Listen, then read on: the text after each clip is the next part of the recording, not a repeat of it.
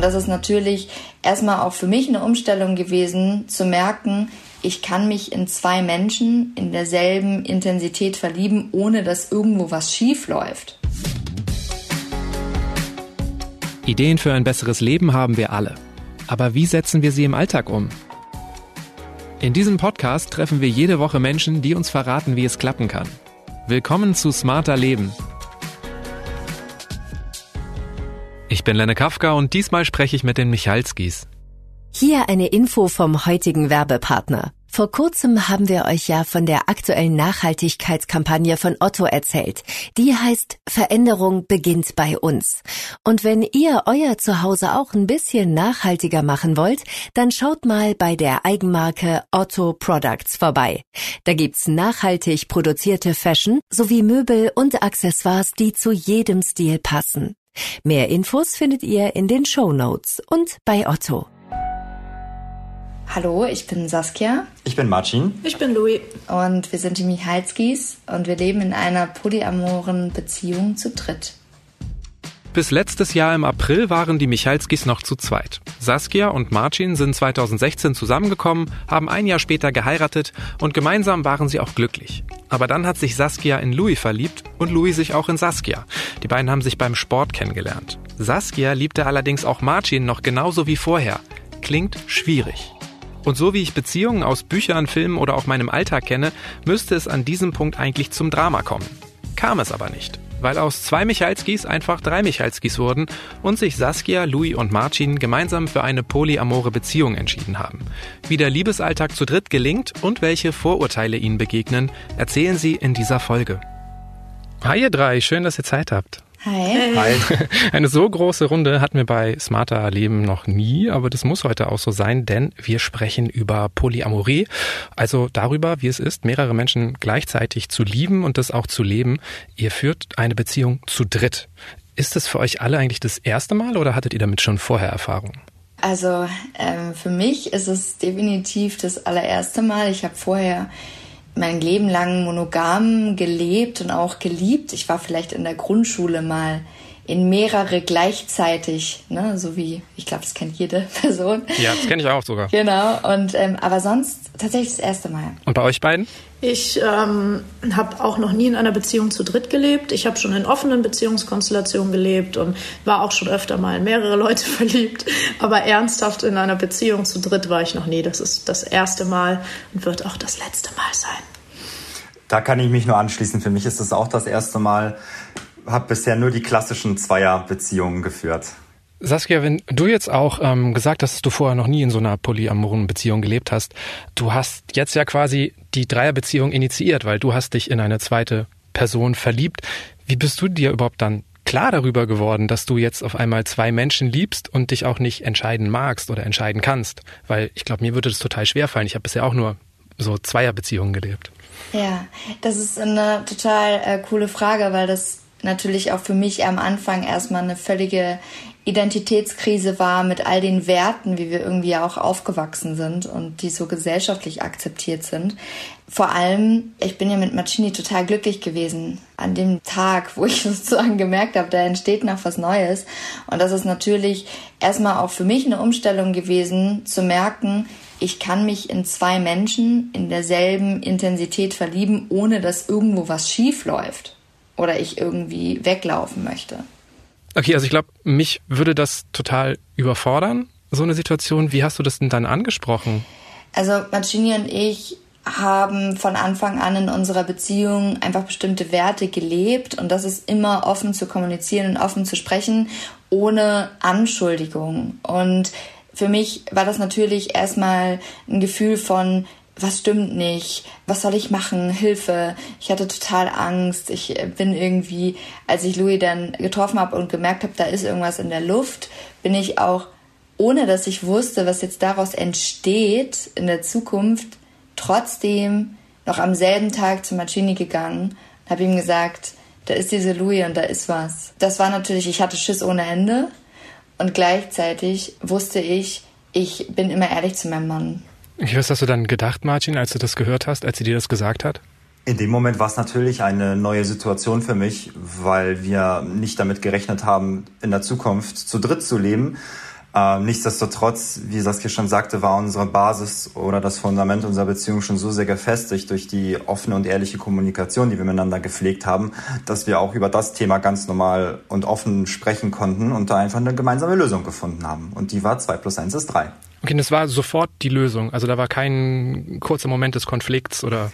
Das war sofort die Lösung, weil in dem Moment, als sie auf mich zukam und mir natürlich, wir über das Thema gesprochen haben, wusste ich einfach, welche Wichtigkeit dahinter steckt und dass das nicht mal eben so ein Thema ist, was vielleicht morgen wieder vorbei sein könnte. Und da habe ich natürlich den Ernst der Lage dann auch entsprechend begriffen und wir haben uns da sehr, sehr tief und lang drüber ausgetauscht.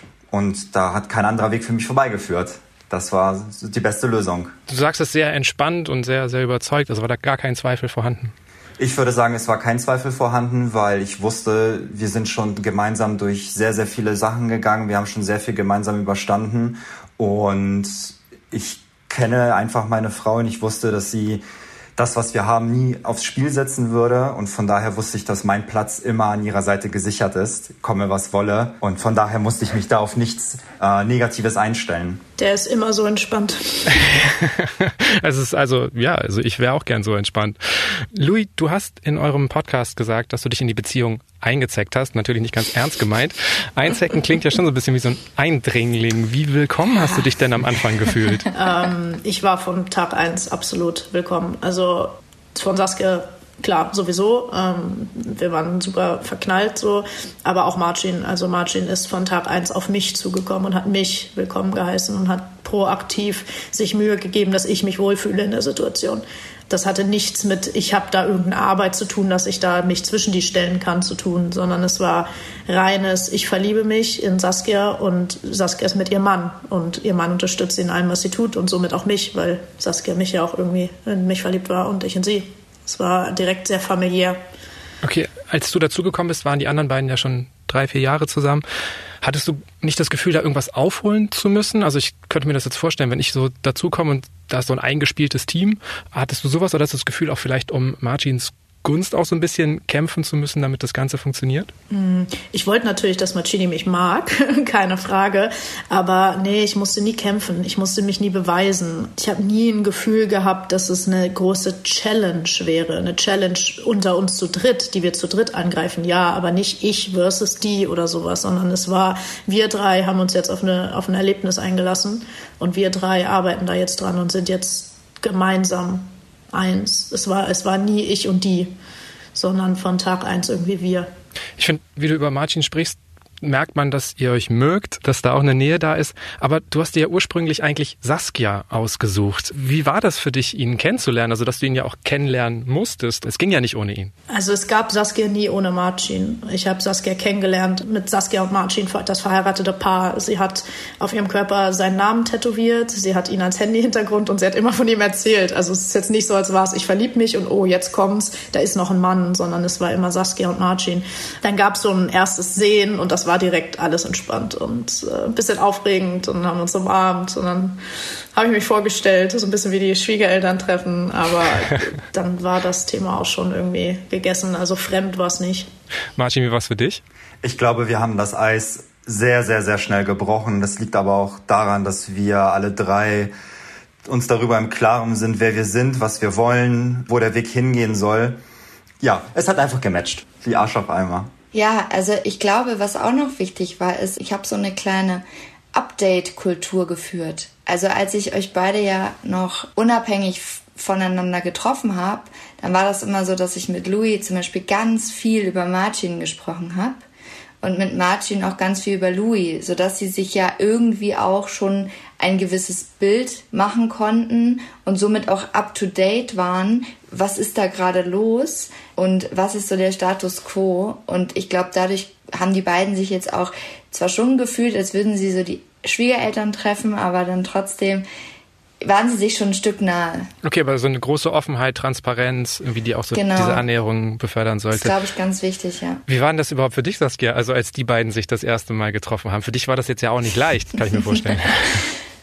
Ich war der Schisser in dieser Konstellation und bin es vielleicht teilweise immer noch. Ich hatte Sorge, nicht, dass sie sich verstehen, das wusste ich, also weil ich beide kannte, sondern es war einfach für mich natürlich eine unglaublich ungewohnte Situation, Marcin zu küssen, wenn Louis dabei ist, oder Louis zu küssen oder zu umarmen, wenn Marcini dabei ist.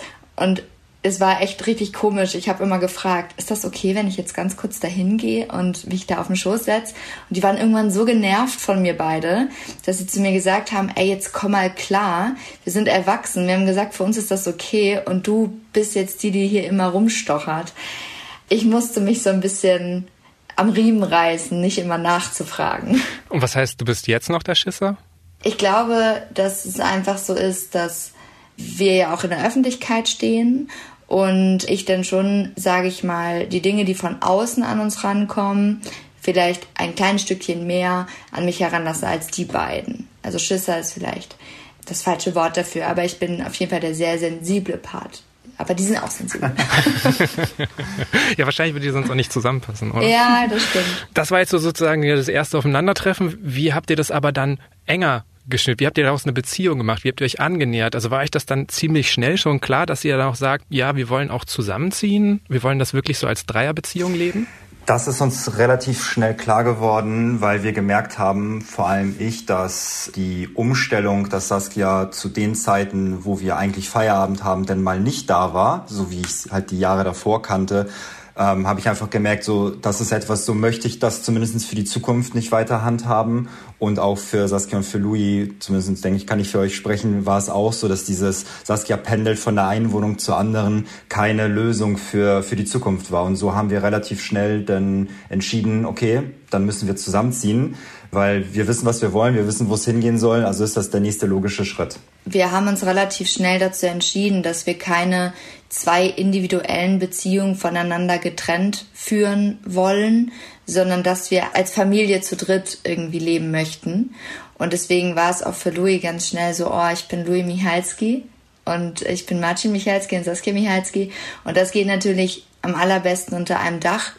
Und ich glaube, für eine Person in der Mitte, so wie ich es jetzt gerade bin, ist es auch sehr, sehr schwierig, durch dieses Pendeln wirklich allen Bedürfnissen gerecht zu werden. Das ist einfach nur, wie es bei uns ist und wie ich mir das auch bei anderen vorstellen kann. Und deswegen war das für uns relativ schnell klar. Ich glaube, an der Stelle müssen wir nochmal erklären, ne? nicht jede polyamore Beziehung funktioniert ja nach demselben Prinzip. Es gibt ganz viele Möglichkeiten, wie man das leben kann. In, also es leben manchmal auch mehr als drei Menschen miteinander. Es ist vollkommen egal, welches Geschlecht.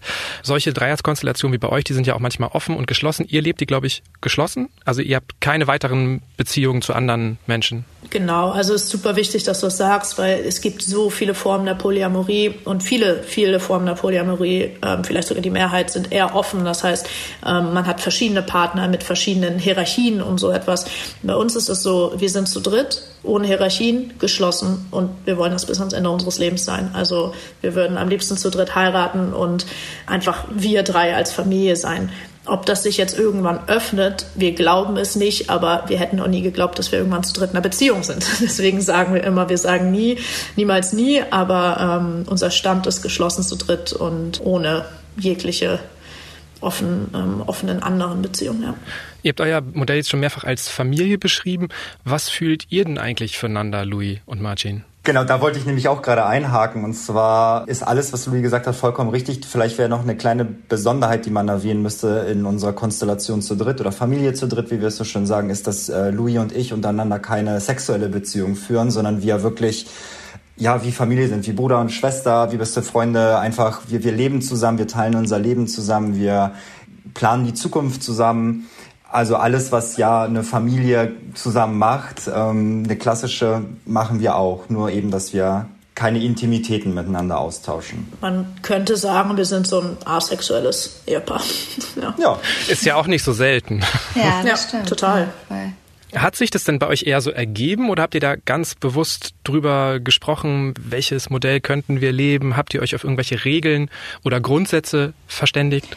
Also Regeln gibt's bei uns schon. Also uns war aber relativ klar, wir sind zu dritt und wir fühlen uns zu dritt als Einheit. Also wir haben jetzt da nicht gesagt, so und so äh, dieses Modell so plakativ, sondern ich habe natürlich gefragt, gut, was sind jetzt eure Bedürfnisse? Also habt ihr Bedürfnisse noch andere Personen kennenzulernen. Was sind so eure Vorstellungen, ähm, wie das läuft? Und dann haben sie mir halt eine Antwort gegeben, dass sie halt dieses Bedürfnis nicht haben dass wir geschlossen zu dritt leben. Und sonst ist die einzige Regel, die wirklich felsenfest ist, dass wir immer über alles sprechen.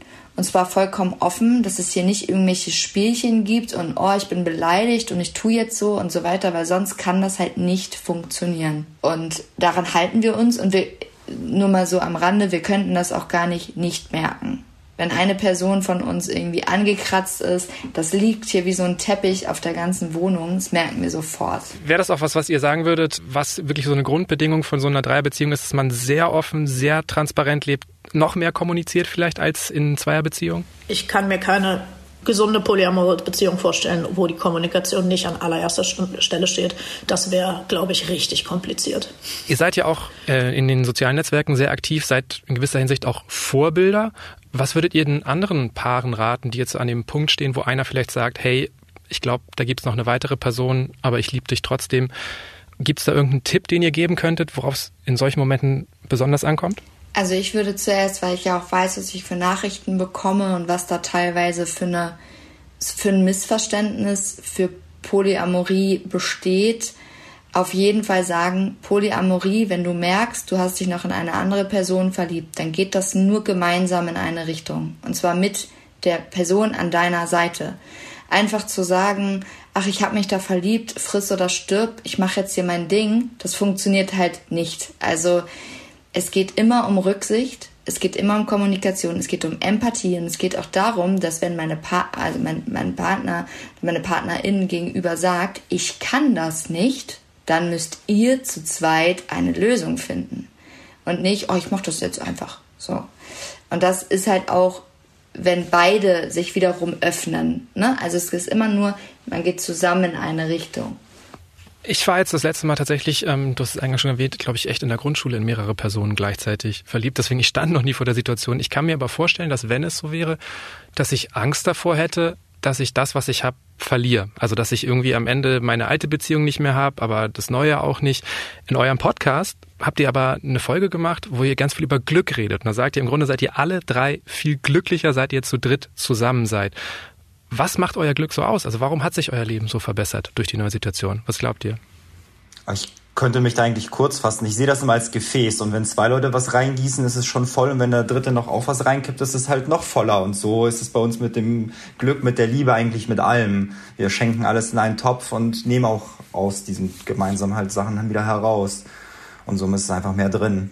Also das spielt sich bei uns drei, pendelt sich das alles gegenseitig ein. Ähm, ich für meinen Teil kann sagen, ich bin so viel glücklicher, weil ich der ehrlichste Mensch bin, der ich je zuvor war, ähm, weil diese Beziehung es von mir fordert. Weil Saskia das von mir gefordert hat und zu Recht. Und das macht mich unfassbar glücklich. Gleichzeitig kann ich sagen, ich habe die zwei heftigsten Menschen an meiner Seite, die den ganzen Tag für Freude sorgen. Dann wiederum ist es so, dass wir zu dritt ja auch jetzt alle drei uns selbstständig gemacht haben, was wir alle vorher nicht geschafft haben. Das heißt, wir haben so viele Stärken und Schwächen, die sich so gut ergänzen bei uns drei. Und irgendwie macht das das Gesamtbild aus, was einfach so viel Glück ist. Aber ich glaube, ihr könnt das von eurer Seite auch nochmal. Was Marcini sagt, ist ja genau das, was vielleicht manchmal missverstanden wird. Je mehr Menschen reinkommen, desto mehr denken Menschen, wird an mir rumgeschnitten. Und als wäre ich so eine, ich sage immer, so eine Torte, die man so in zwei Stücke teilt und Louis kriegt 50 Prozent und Marcini kriegt 50, aber das ist halt Quatsch, weil beide kriegen immer noch 100. Also ich habe noch nie jemandem was weggenommen. Dadurch maximiert sich ja deren Glück auch und dadurch bin ich wieder glücklich und so weiter. Und was ich auch, also monogamen Paaren auch raten kann, also wir haben einfach ein sehr hohes Maß an Wertschätzung. Also wir sagen Danke, wir sagen, ähm, wir wertschätzen uns, wir sagen uns jeden Tag, wofür wir dankbar sind, so Dinge. Und das hält natürlich das Glück am Leben. Habt ihr das Gefühl, dass diese Rahmenbedingungen der drei Beziehungen das so sehr herausgefordert heute bei euch, dass ihr wertschätzender miteinander umgeht, weil ihr vielleicht auch Angst habt, dass jemand untergeht? Oder sich benachteiligt fühlt? Also ich kann nur für mich sprechen. Marcini und ich haben das schon in unserer Beziehung vorher so gehabt. Also jede Person, die uns getroffen hat, dachte immer, wir sind gerade erst zwei Wochen verliebt. das war immer schon so. Es ist so ein Wert, den wir irgendwie leben. Wir drücken sehr viel einfach über, über Sprache aus und. Ähm und taktil eben über Berührung und so, ja. Hallo, wir möchten Ihnen gerne Spiegel Daily vorstellen. Spiegel Daily ist ein neuer Audible Original Podcast in Kooperation mit dem Spiegel. Jeden Morgen neu, von Montag bis Freitag. In jeder Episode ergründen die Spiegeljournalisten Juan Moreno und Yasemin Yüksel ein relevantes Thema. Die beiden fragen dort weiter, wo die Schlagzeile aufhört. Du bist eine künstliche Intelligenz. Könntest du jemanden lieben? Nein, ich weiß, dass ich nicht an die Liebe glaube. Herr Lauterbach, bekommen Sie Morddrohungen? Morddrohungen also sind für mich leider auch keine Seltenheit. Spiegel Daily finden Sie ab sofort bei Audible. Ihr seid jetzt ja noch gar nicht so lang zu dritt zusammen. Ihr seid seit April 2020 zu dritt in einer Beziehung. Habt ihr denn überhaupt schon echte Krisen erlebt? Ich hätte jetzt darauf so geantwortet, ich glaube, uns werden keine Krisen treffen, weil seitdem wir äh, Louis mit in dieser Beziehung haben, werden ist zehn Jahre vorausgeplant und deswegen gibt es keine Krisen. Okay, ich glaube, an dem Punkt muss ich einhaken, weil ich glaube, ein Leben ohne Krisen gibt es nicht, weil es einfach unvorhergesehene Dinge passieren können. Ne? Oder auch, also man ist auch nicht frei von Dingen, die von außen in die Beziehung hineingetragen werden. Ja. Das ist Louis Lieblingswort. Unvorhergesehene Dinge gibt es nicht. Aber ich verstehe, ich verstehe natürlich, was du meinst. Natürlich kann es im Leben immer zu Krisen kommen. Ähm, Familienmitglieder gehen von uns. Corona, natürlich. Ja, und das bringt ja zusätzlichen Stress hinein. Ne? Also das sind ja manchmal Dinge, die man gar nicht so beeinflussen kann. Oder vielleicht, okay, ihr seid jetzt selbstständig zu dritt, es wird niemand einen Job von euch verlieren alleine, sondern ihr alle drei vielleicht, aber auch das wäre ein Problem. ähm, aber es gibt ja wirklich ne, Krankheiten, ähm, irgendwelche Dinge, die einen belasten. Und dann kann es ja auch sein, dass in eurem System einer so ein bisschen oder eine ein bisschen wegknickt. Ich glaube, dass wir sehr krisenfest sind, da Saskia und ich bereits schon in den letzten fünf Jahren durch einige Krisen durchgegangen sind. Das waren zum einen finanzielle Krisen, das waren aber auch familiäre Krisen, weil Familienmitglieder von uns gegangen sind. Saskia war zweimal in der Klinik und zwar in, hilf mir noch mal ganz kurz auf die Sprünge, was das ganz genau für eine Klinik war. Also es war einfach eine psychiatrische Einrichtung und da war ich wegen Depression und Angst. Genau. Genau. Und das sind natürlich alles Sachen, die eine Beziehung sehr, sehr festigen, wenn man durch solche Höhen und Tiefen gemeinsam geht. Und ich kenne jetzt Louis seit einem Jahr, auch wenn es sich schon länger anfühlt. Und ich weiß, dass sie da genauso durchgegangen wäre, sowohl mit mir als auch mit Saskia. Von daher bin ich felsenfeste Überzeugung, dass wir alle uns zur Verfügung stehenden Mittel schon haben, um jegliche Krisen zu bewältigen. Ich glaube, es ist auch wichtig dazu zu sagen, dass wir alle drei einfach schon sehr viel Arbeit an uns haben machen müssen aus Lebensbedingungen her. Ähm, alle drei sind durch sehr, sehr, sehr, sehr, sehr viele Krisen gegangen und wir haben sehr viel reflektiert und natürlich wissen wir nicht, was morgen kommt. Wir wissen es nicht. Wir wissen nur, dass wir in diesem Moment alles füreinander geben werden und daran glauben, dass wir das immer tun werden und dass wir alles zusammen schaffen werden. Ich fühle mich viel stärker dadurch. Voll. Und das, was ihr jetzt alles aufgezählt habt, ne, Selbstreflexion, Wertschätzung, Transparenz, Kommunikation, das sind ja einfach tatsächlich viele wichtige Grundbausteine für jede Form von Beziehung, die natürlich schon mal krisenfester machen. Trotzdem wird es irgendwann mal im Alltag vielleicht mal einen Streit geben oder einen kleinen Konflikt. Wenn das zwischen zwei Personen von euch auftritt, wie würdet ihr das lösen? Seht ihr das dann als Problem von euch dreien an oder ist das eine Zweiersache? Also sowas gibt's natürlich, ne? Also ich glaube, es ist auch nochmal ganz wichtig zu gucken, was sieht man als Krise an. Ich weiß das jetzt auch von FreundInnen, die würden bestimmt Dinge, die wir jetzt schon erlebt haben zu dritt, auch als Krise ansehen, nur weil da von außen irgendwelche Leute kommen. Wir sehen das halt einfach als Herausforderung. Und wenn wir jetzt zum Beispiel etwas haben, was in der Luft liegt, zu zweit, dann separieren wir halt natürlich, ist das jetzt einfach nur eine Meinungsverschiedenheit, was uns drei jetzt nicht unbedingt betrifft, wie, keine Ahnung, welcher Termin legst du wohin? Du hast was im Kalender vergessen, ja? Jetzt so, das ist banal, wieso sollte ich dann zu Marcini rennen und ihm das sagen?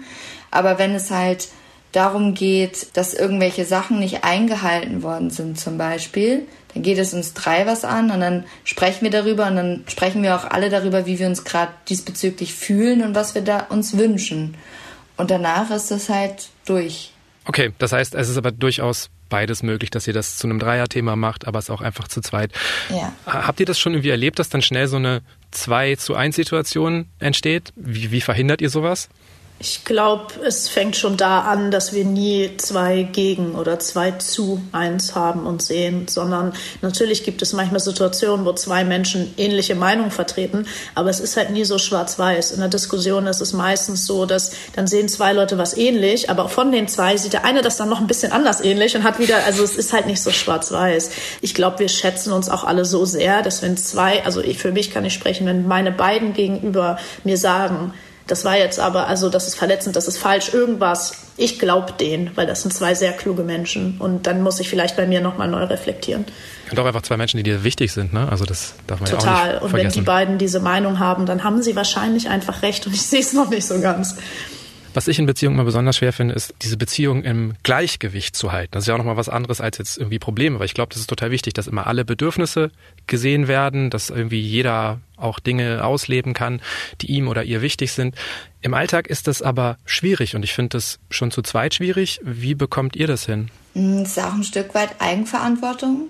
Also ich würde jetzt zum Beispiel immer gucken, was sind gerade überhaupt meine Bedürfnisse? Sind die jetzt komplett gedeckt? Also ich weiß halt ganz genau, ich kann morgen zu denen gehen und sagen, ich melde mich jetzt für einen Ballettkurs an, ich mache jetzt zweimal die Woche Ballett und die feiern das und ich zeige den YouTube-Videos und dann ist alles cool.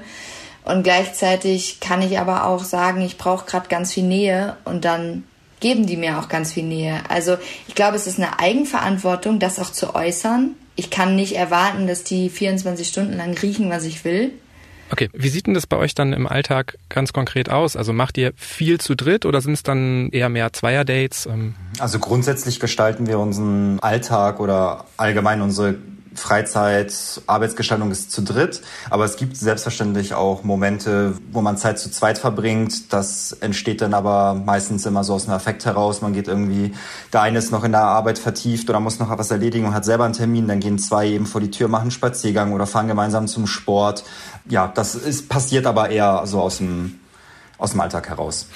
Louis und Martin, habt ihr denn auch platonische Zweierdates? Also, dass ihr wirklich irgendwelche spannenderen, besonderen Unternehmungen macht? Also jetzt geplant, oh Marcini, kommen wir beide gehen jetzt Roller fahren? Nein. Aber das haben wir auch so jetzt nicht wirklich überhaupt untereinander, das super selten. Sondern es ist eher, oh, ich will zum Sport, Muck, kommst du mit? Ja, Marcini, nee, Punkt. Dann ist es halt geklärt. Aber es ist jetzt ganz selten, dass wir irgendwie haben, oder keine Ahnung, schwimmen. Marcini hat halt frische Tattoos, der kann halt nicht schwimmen. Dann ist es halt klar, Saskia und ich gehen schwimmen. Aber keine Ahnung, aber natürlich machen wir auch mal was zu zweit, weil es sich so ergibt. Dass wir mal ein Meeting zusammen machen, irgendwas besprechen oder dass wir mal irgendwas organisieren oder irgendwas rausgehen, irgendwas holen. So, das einfach aus dem Alltag heraus. Und wie regelt ihr, also wir haben es schon gesagt, ähm, Louis und Martin, ihr habt keine körperliche Anziehung füreinander. Wie regelt ihr das Thema Sex? Also besprecht ihr das? Ähm, versucht ihr da auch ganz gerecht zu sein oder ist das einfach auch spontan? Ich würde sagen, es ist vollkommen spontan eigentlich. Also, Saskia, erzähl du es hat immer so ein bisschen was damit zu tun, wie einige Menschen sich das vorstellen. Also, dass wir so zu dritt rallig auf dem Sofa sitzen und nicht abwarten können, wer jetzt als erstes an mich ran darf. Das ist irgendwie so ganz, ganz komisch. Also, wenn Louis ein Bedürfnis hat und Martini ein Bedürfnis hat, dann habe ich ja auch noch was zu sagen. Also, ich, da muss ja dann auch wollen, so. Und äh, das entsteht aus der Situation heraus. Wir sind ja auch nicht immer alle zu Hause. Das heißt, dann entsteht sowas ja vielleicht auch mal, wenn eine andere Person nicht da ist. Das ist so fluide. Also wir haben jetzt nicht, dass wir irgendwie zu dritt da sitzen und sagen, so, wann schläft Saskia jetzt bei wem im Zimmer? Ich hätte jetzt nicht gedacht, dass ihr alle rallig auf dem Sofa sitzt, aber ich habe einfach schon in meinem Umfeld oder es war so während der Uni-Zeit, da kannte ich auch mehrere Menschen in offenen Beziehungen zumindest und da war das dann durchaus manchmal ein Problem, wenn die Person, die mit zwei Menschen was hatte, sich auf einmal länger einer Person gewidmet hat. Das hat dann durchaus mal zu Problemen geführt. Ist das bei euch nicht so, dass vielleicht, wenn einfach du jetzt, Saskia, einfach gerade einfach mehr Lust auf Louis hast, dass das ein Ungleichgewicht bei euch in die Beziehung bringt? Ich glaube, es ist super wichtig zu erwähnen, dass Marcini und ich beide definitiv eher auf dem asexuellen Spektrum sind, wenn man sich die okay. Norm anguckt und die Vorstellung hat, dass man zweimal die Woche Sex braucht. Das sind wir beide nicht. Im Gegenteil, wenn überhaupt, ist Saskia die, die ähm, häufiger gerne Sex hätte als wir. Also es ist immer so ein bisschen, man geht immer davon aus, dass die Norm Beziehungen so super viel Sex haben möchte und, und wir haben das nicht so doll, Marcini und ich. Was, was ja auch völlig in Ordnung ist, nur um das hier nochmal, ähm, na, je, jeder ähm, kann das natürlich für sich selber entscheiden. Und bei uns ist es halt so, dass zusätzlich, dass wir ja den ganzen Tag miteinander verbringen zu dritt. Ähm, bei uns der Austausch an eben, also verbal und auch halt durch Berührung, durch Küsschen und äh, durch solche Kleinigkeiten über den Tag verteilt, wir schon so viel Liebe erhalten, dass uns das schon und Intimität, dass uns das teilweise schon ja nicht nicht nicht ausreizt, aber es ist schon man ist schon sehr erfüllt, allein schon dadurch sagen wir es so. Okay, sehr viele kleine Gesten zwischendurch auch oder ganz viele Berührungen zwischendurch. Also ist bei euch wahrscheinlich auch Eifersucht kein großes Thema in der Beziehung. Klingt jetzt irgendwie so ein bisschen so. Genau, also Eifersucht ist eigentlich ganz krass. Also die beiden waren, also habe ich noch nie als eifersüchtig kennengelernt, also auch unabhängig voneinander. Und ich war früher mal ganz doll eifersüchtig. Ähm, ich meine, mit früher sowas vor auch noch vier Jahren oder so. Und habe aber einfach festgestellt, dass Eifersucht nichts Cooles ist, so wie es vielleicht manchmal in Liebesfilmen dargestellt wird mit ganz viel Drama und wieder Vertragen und keine Ahnung, sondern dass das an meinen eigenen Unsicherheiten liegt. Und die bin ich dann angegangen und dann jetzt spielt es auf jeden Fall von meiner Seite aus keine Rolle mehr, weil Louis und Marcini mir auch nicht das Gefühl geben, dass ich einen Grund zur Eifersucht habe. Ich hatte auch mal einen Ex-Freund, der hat das geliebt, damit zu spielen. Ne? Also man muss immer gucken, wo ist es denn wirklich angebracht und wo eben nicht. Glaubst du, es würde sich irgendwie ändern, wenn sich einer, also wenn sich jetzt Louis oder Martin auch noch in eine andere Person verlieben würde? Mm, es wäre eine neue Situation für uns alle. Da ich aber weiß, dass das Vertrauen zu den beiden so hoch ist und ich weiß, die würden mir nie irgendwas erzählen, nur um mal kurz irgendwie Fun zu haben, würde ich immer wieder mir gut zureden und sagen, ey, hab Vertrauen, das ist gerade so, wie es sein soll. Und solange sie offen kommunizieren, wäre das eine Situation, in der ich mich anpassen würde. Was ich mich auch auf jeden Fall vorher gefragt habe, ist, ähm, wie ihr das alles zeitlich regelt. Ähm, ich habe zum Beispiel einen gemeinsamen synchronisierten Kalender mit meiner Frau, damit wir überhaupt jede Woche ein Date hinbekommen, weil wir das einfach gerne wollen, weil uns das auch total wichtig ist, dass wir irgendwie jede Woche Zeit füreinander haben. Ihr seid auch noch eine Person mehr. Habt ihr da auch irgendwas eingeführt, um euch zu managen? Habt ihr da häufiger Probleme? Ähm, nee, ja, wir haben Kalender und das synchronisierte Kalender zu dritt mit fünf verschiedenen Farben, weil wir auch zu dritt arbeiten. Und das wird alles synchronisiert und durchgeplant. Das wird, wäre auch sonst nicht möglich, da wir ja nun auch selbstständig sind, in der Öffentlichkeit stehen, viele Projekte vorantreiben. Das erschließt sich dann alles eigentlich aus dem Kalender, wer wie wo wann ist und wo Zeit ist. Aber ja, es wäre, also ich stelle es mir sehr schwierig vor ohne. Aber ich bin auch ein Mensch, ich brauche das auch. also Struktur ist auch vielleicht ein wichtiges Element einer polyamoren Beziehung. Voll. Und wichtig, wir arbeiten alle von zu Hause. Also ich glaube, wenn wir alle unterschiedliche Vollzeitjobs ähm, hätten, außer Haus, ich weiß auch nicht, wann wir dann, wie wir es dann schaffen würden, viel Zeit miteinander zu verbringen.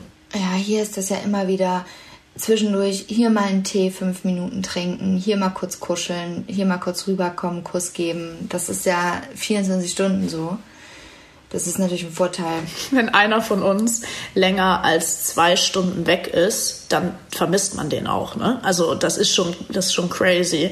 So, also wenn, wenn länger als zwei, drei Stunden kein physischer Kontakt okay. besteht. Also es klingt sehr eng bei euch auf jeden Fall. Voll. Saskia, bei dir frage ich mich dann gerade, hast du eigentlich auch noch genug Zeit für dich selbst? Also, weil du ja auch zwei Menschen extrem viel Wertschätzung geben möchtest, Nähe geben möchtest. Ich glaube, das ist ja dein Bedürfnis. Hast du noch genug Zeit für dich oder auch für Freundschaften? Ja, also auf jeden Fall. Natürlich ist es so, ich brauche zum Beispiel nicht alleine schlafen. Ne? Also das ist einfach ein Bedürfnis, das habe ich nicht. Und trotzdem ist es so, dass wenn ich zum Beispiel mit den beiden zusammen bin, ich immer zu 1000 Prozent ich bin. Ich tanze hier wild und sing mit und das meinetwegen auch nackt. Und das kann auch sein, dass die dann da im selben Raum sind. Also es ist mir relativ egal. Also das heißt, Zeit mit denen ist immer auch irgendwo Me-Time und gleichzeitig ist es so, dass ich mich immer zurückziehen kann. Wir haben eine große Wohnung, die es auch möglich macht, dass ich mich, wenn ich Zeit brauche zu reflektieren, mich zurückziehe. Und das tue ich auch. Ihr drei kämpft ja auch wirklich öffentlich für mehr Anerkennung für eure Beziehungsformen, also in eurem Podcast. Ihr seid bei TikTok sehr aktiv, auf Instagram. Und äh, Saskia, auf deinem Profil ist mir direkt ein Post aufgefallen. Da hast du geschrieben, der Dreier wird gefeiert, aber die Liebe zu dritt ist krank und nicht normal. Fragezeichen, Ausrufezeichen. Also jetzt sinngemäß, Sex zu dritt ist cool, aber Liebe zu dritt ist irgendwie krank. Sind das wirklich die Reaktionen, die ihr häufig bekommt? Ja, also wir müssen uns ja allein mal in der Musik umgucken. Also im Rap zum Beispiel ist der Dreier, Gangbangs, alles cool. Aber Liebe zu dritt, hä, entscheid dich mal, ist alles nicht richtig und so weiter. Und das ist eben einfach die Anerkennung in der Gesellschaft. Mir geht's gar nicht um die einzelne Person. Ja, da gibt's immer irgendwelche. Weil mir geht's um die Anerkennung. Das heißt, wenn ich zum Beispiel irgendwo stehe und ich würde sagen, ja, ich habe auch mal Sex zu dritt gehabt, dann würde jede Person vielleicht so gucken und so, so, ach echt, ja, okay, ich noch nicht.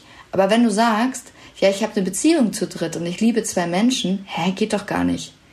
Also das ist halt so dermaßen geprägt, du kannst dich nicht entscheiden, ähm, du, ähm, das ist keine wahre Liebe und so weiter, wobei es halt um Liebe geht und Sex ist halt irgendwie okay. Und das ist etwas, was für mich eine krasse Doppelmoral ist, weil Liebe eben fluide ist. Ja, Liebe ist eine Emotion und du kannst eine Emotion nicht durch gesellschaftliche Normen in eine Form pressen. Das ist verrückt. Also sorry, das, das ist irgendwie merkwürdig. Es wäre so, als würdest du sagen, du darfst immer nur traurig werden, wenn das und das passiert. Und das, das meinte ich mit dem Post. Was glaubst du denn, triggert ihr bei Menschen an, die euch solche Hasskommentare vielleicht schreiben oder die, die euch irgendwas an den Kopf werfen? Also es triggert Menschen, weil es, ja, verschieden, ne? Also erstens so, oh, ich will nicht, dass meine Kinder das sehen, weil nachher werden meine Kinder jetzt hier alle ganz queer. Das ist ja sowieso so eine Sache.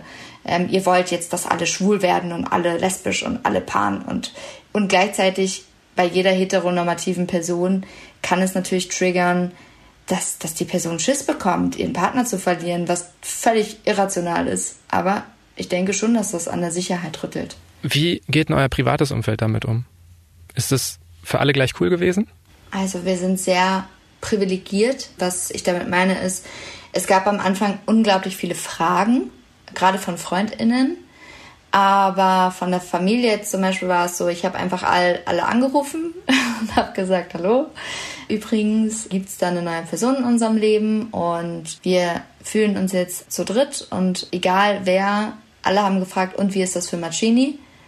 Und als Marcini gesagt hat, für mich ist das völlig okay und ich bin total glücklich, war es für alle eben okay. Also es ist einfach ein hohes Vertrauen in unser Wort.